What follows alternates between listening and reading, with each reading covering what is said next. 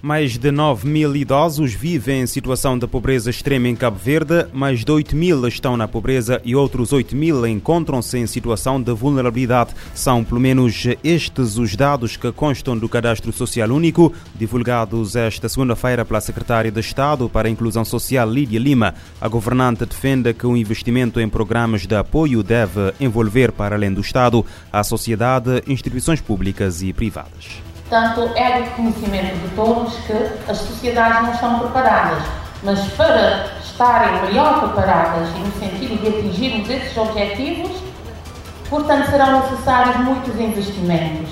Investimentos em programas hum, que visam apoiar a terceira idade, as pessoas idosas, na questão uh, social, na questão económica, que visam também proteger os idosos um, dos diversos tipos de, de violência, nomeadamente, como já foi dito, violência verbal, violência física, psicológica, questão do abandono, questão da negligência, violência sexual também, violência financeira. Uh, muitos dos nossos idosos sofrem de violência financeira na nossa sociedade e isso é de conhecimento de todos.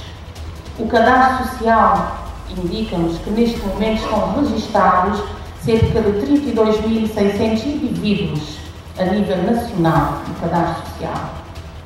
E desse número, nós temos mais de 9 mil idosos que vivem em situação de pobreza extrema. Temos mais de 8 mil idosos que vivem na pobreza. E temos cerca de 8 mil idosos que vivem em situação de vulnerabilidade. Lídia Lima falava esta segunda-feira durante o lançamento da Semana da Pessoa Idosa que teve lugar na Academia de Música J. Monte, em São Vicente. O evento enquadra-se no Dia Internacional do Idoso, que se celebra no próximo sábado, sob o lema Proteção Social da Pessoa Idosa, envelhecer com dignidade.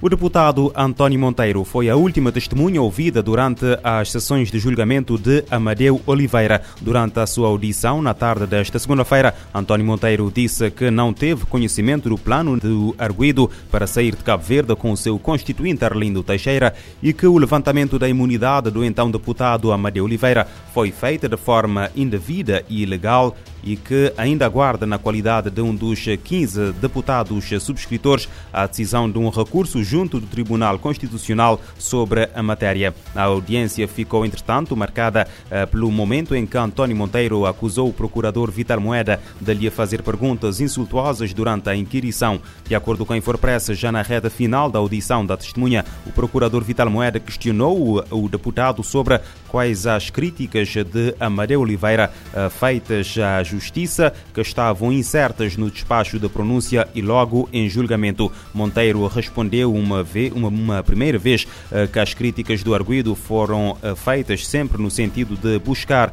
o que é melhor para o setor da justiça. O procurador, não satisfeito com a resposta, voltou à mesma questão e a testemunha então disse que o Ministério Público conhecia bem as críticas e, dirigindo-se ao procurador, considerou tratar-se de perguntas insultuosas. A juíza presidente do coletivo interveio de imediato e considerou normal o facto do procurador insistir numa questão e que não considerava tal o insulto. Vital Moeda preferiu então não fazer mais questões à testemunha por recusar que se coloque em causa a sua integridade. A presidente do coletivo de juízes que julga a causa apontou o dia da quarta-feira para as alegações finais, no final das quais marcará o dia da leitura do acórdão. Amadeu Oliveira está acusado de, de uh, crimes eh, de atentado contra o Estado de Direito, uh, crime de coação ou perturbação do funcionamento de órgão de soberania e ainda dois crimes de ofensa à pessoa coletiva.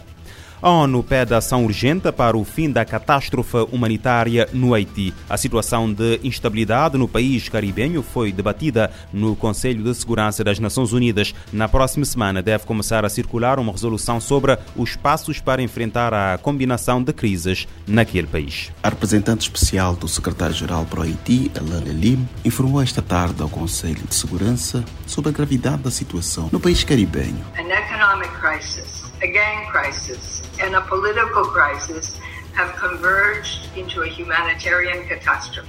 Para também chefe do escritório integrado da ONU no Haiti, vive-se uma catástrofe humanitária causada por convergência de crises de gangues e bandidos e pela precária situação político-económica. A enviada pediu a união de esforços internacionais para melhorar esse quadro. Segundo ela, o primeiro passo para enfrentar a crise atual é uma solução política liderada pelo próprio Haiti.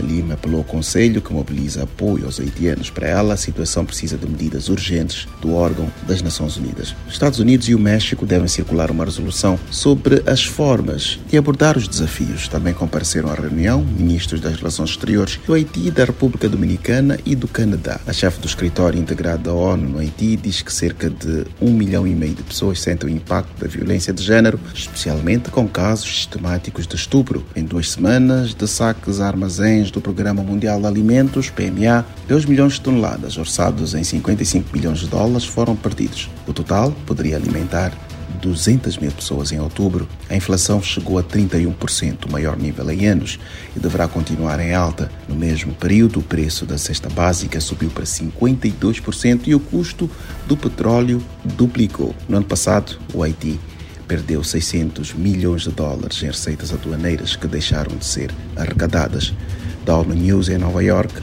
Eleutério Gavan.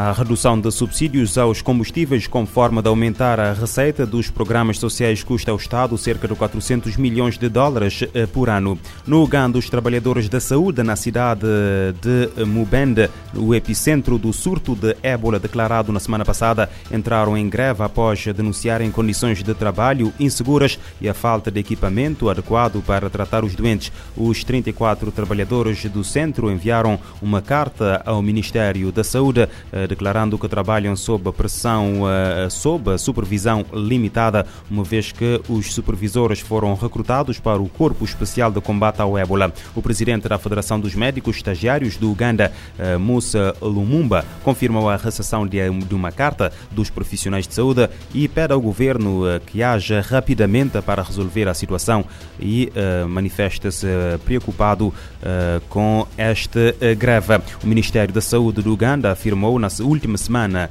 eh, na última avaliação de segunda-feira, que há 36 casos de ébola. O Uganda, o Uganda declarou o surto de ébola a 20 de setembro, após a confirmação da morte de um paciente que deu eh, positivo.